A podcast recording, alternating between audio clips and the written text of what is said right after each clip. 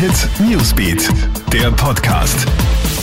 Heimischer Kronenfels hier mit einer kurzen Zusammenfassung der aktuellen Newslage für dich. In Tirol ist jetzt bekannt geworden, dass insgesamt sechs Menschen zum zweiten Mal positiv auf Corona getestet worden sind.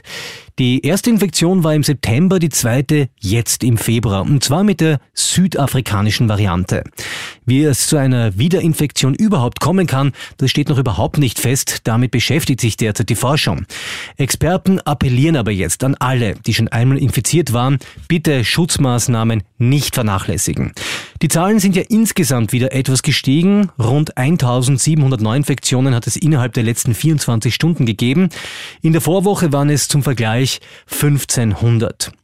Die Regierung hat heute übrigens bekannt gegeben, dass die Kurzarbeit weiter verlängert wird, und zwar um weitere drei Monate bis Juni somit. Das sagt Finanzminister Gernot Blümel dazu. Unser Kurzarbeitsmodell, das gehört zweifellos zu den großzügigsten und besten in ganz Europa. Und das ist deswegen so wichtig, weil wir um jeden einzelnen Arbeitsplatz kämpfen und auch äh, es möglich machen wollen, dass Karrieren weiterhin zusammenhängend äh, durchgemacht werden können.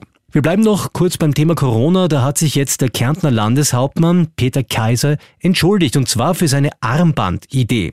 Er hatte ja vorgeschlagen, Corona-Geimpfte mit einem gelben Armband auszustatten und dafür einen Shitstorm kassiert in Social Media. Die Kommentare haben gereicht von Griff ins Klo bis hin zu Judenstern-Vergleichen. Jetzt hat er eine Videobotschaft abgesetzt und entschuldigt sich. Ich habe mit diesem Vorschlag eigentlich nur unterstützen wollen, dass Menschen, die sich impfen lassen, auch als positives Beispiel gelten. Ich sehe ein, dass das von manchen ganz, ganz anders aufgefasst wird. Wenn ich damit Gefühle verletzt habe, möchte ich mich dafür entschuldigen. Genug jetzt mit Corona, jetzt noch ein Blick zum Sport. Bei der Ski-WM in Cortina d'Ampezzo gibt's im Teambewerb Gold für Norwegen, Silber für Schweden und Bronze für Deutschland. Unser ÖSV-Team geht heute leider leer aus, es gibt nur den fünften Platz.